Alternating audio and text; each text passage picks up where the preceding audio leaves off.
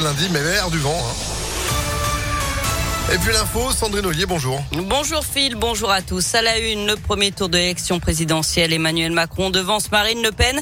Même scénario donc qu'en 2017, le président sortant arrive en tête avec 27,60% des voix, un peu plus de 23% pour la candidate du Rassemblement national. Jean-Luc Mélenchon termine troisième à près de 22%, suivi loin derrière d'Éric Zemmour, 7%. Les autres candidats n'atteignent pas la barre des 5%, synonyme de remboursement des frais de campagne.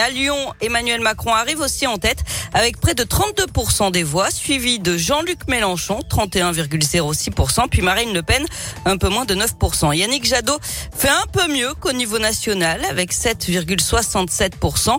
Résultat quand même décevant dans une ville gérée par les écologistes. Le maire de Lyon, Grégory Doucet, juge qu'il y a eu un report des voix pour Jean-Luc Mélenchon, euh, vu comme un vote utile à gauche. Évidemment, euh, bah, je suis forcément extrêmement déçu parce qu'on a fait, euh, on a fait malgré tout une bonne campagne. Yannick Jadot était un bon candidat. C'était le seul véritablement à parler euh, climat, climat et climat. Et on n'a pas réussi à mobiliser. À nous d'en tirer aussi un certain nombre de conséquences là à, chaud. C'est un peu tôt pour le dire, forcément, mais euh, il faudra qu'on analyse à la fois les, des éléments de contexte, mais aussi euh, pourquoi est-ce que dans notre campagne on n'a pas réussi à convaincre euh, davantage. Donc manifestement, on a encore besoin de faire un très très gros travail euh, politique et de conviction pour amener davantage de gens euh, bah, vers le vote écolo.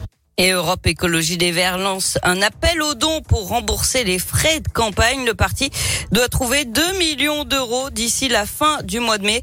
Yannick Jadot a aussi appelé à voter Emmanuel Macron pour barrer la route à l'extrême droite, comme la plupart des autres candidats, sauf Éric Zemmour, qui lui demande à ses partisans de voter Marine Le Pen le 24 avril. Emmanuel Macron lance d'ailleurs sa campagne de l'entre-deux tours dès aujourd'hui. Le président candidat sera en déplacement dans le Nord. Et puis à noter ces incidents hier soir à Lyon après l'annonce des résultats. Une centaine de personnes ont manifesté leur mécontentement dans le quartier de la Croix-Rousse. Ils ont fait usage de mortiers de feux d'artifice avant d'être dispersés en fin de soirée par la police. Un abribus aurait été cassé. Des projectiles lancés sur les fenêtres de la mairie. Une bonne nouvelle dans le reste de l'actualité, la jeune Jade, 16 ans, portée disparue depuis le 5 avril à Dessine, a été retrouvée. Elle est saine et sauve, selon la police qui avait lancé un appel à témoins. Le maire de Villeurbanne, légèrement blessé samedi, il a reçu une pierre sur le front. Le projectile ne le visait pas apparemment, mais il a quand même porté plainte. Et puis l'ouverture de ce procès aujourd'hui devant la cour d'assises des mineurs du Rhône, celui de trois jeunes accusés d'avoir torturé et tué un Algérien de 28 ans dans un appartement des pentes de la Croix-Rousse en 2019. Il s'était filmé et la vidéo avait été diffusée sur Internet.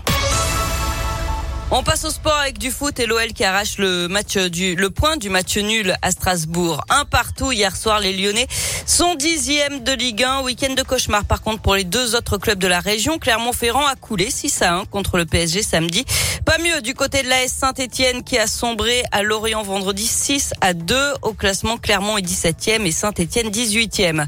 Enfin en basket, Lasvel a battu Orléans samedi 87 à 73 en championnat. Les les Villeurbanais sont troisième au classement. Ben oui, l'Asvel qui va jouer face à Paris, ce sera samedi à l'Astrobal et vous y serez. Pourquoi? Parce que tous en tribune avec Impact FM, on va jouer ensemble avant midi, c'est promis. Merci Sandrine. L'info revient avec vous à 10h. À tout à l'heure. 9h34. Météolion.net